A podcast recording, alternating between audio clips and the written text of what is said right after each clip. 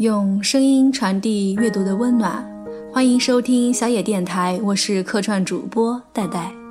今天要与大家分享的是：一个人都无趣，两个人怎会有意思？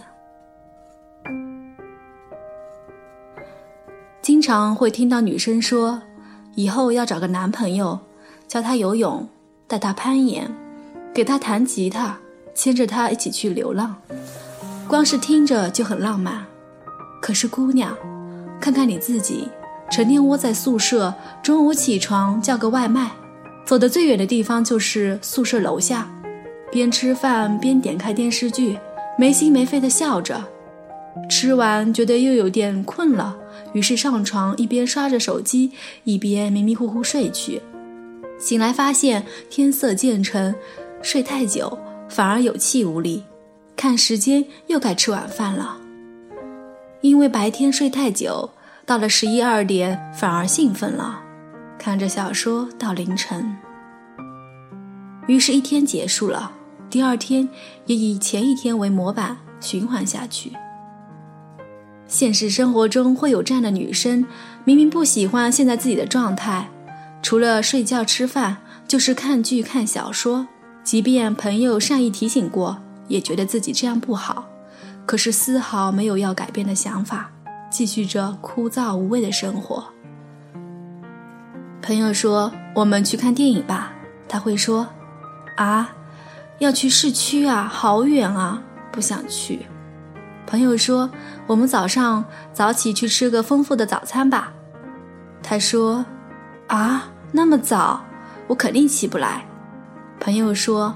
我拿着单反来找你拍照吧，他说：“我整天都没洗头，油死了。”朋友说：“那我们今晚去操场跑步吧。”他说：“多累啊，我还是看着你跑吧。”好像每一个拒绝的理由都是情有可原，理所当然。然而久而久之，朋友就不再找他了。可是你选择什么样的生活方式是你的问题，但是拜托不要把问题归结于没有男朋友好吗？好像你的无聊懒惰，你的所有想做却迟迟没有尝试的事情，都是因为没有一个男朋友。男朋友又不是哆啦 A 梦，没有记忆面包也逃不出任意门，抽屉里也没有藏着时光机。你以为有了男朋友就能解决所有问题啦，就能改变不满的现状了？首先，假设你的男朋友真的是一个生活丰富多彩、幽默有趣的人，他会打篮球，会游泳，喜欢健身，而且会弹钢琴也玩吉他，经常旅游，喜欢冒险挑战。可是再有趣，也只是别人有趣，即便他是你男朋友。记得高晓松在《卢丧》里讲了个段子。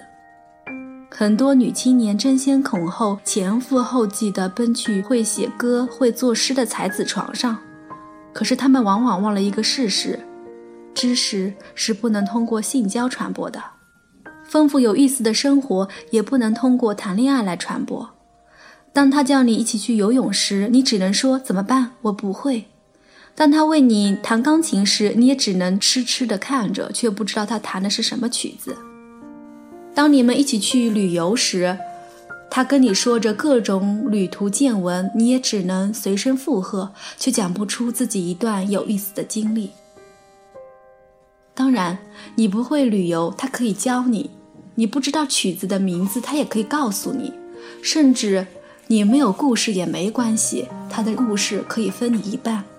可是你能够为他带来什么呢？给他讲电视剧的内容。给他讲你睡了一整天，还是中午吃了台湾便当？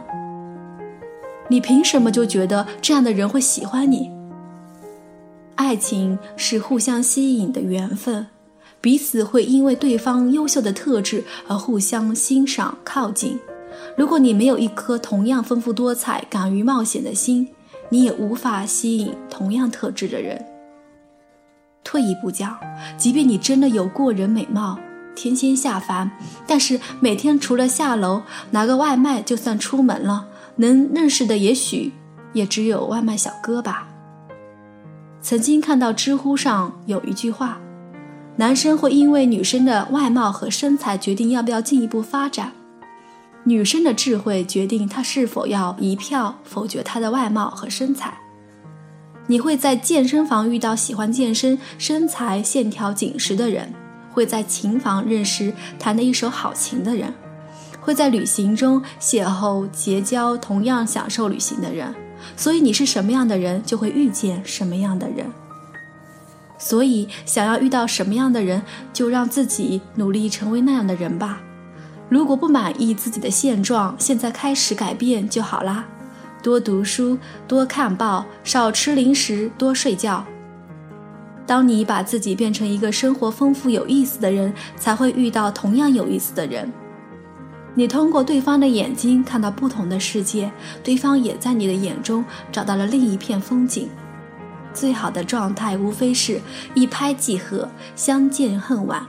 你们像志同道合的伙伴一样，共同做着喜欢的事情，不迁就也不勉强。我想，只有两个各自有意思的人在一起，才会更有意思。如果你自己都无趣，两个人在一起又怎会有意思呢？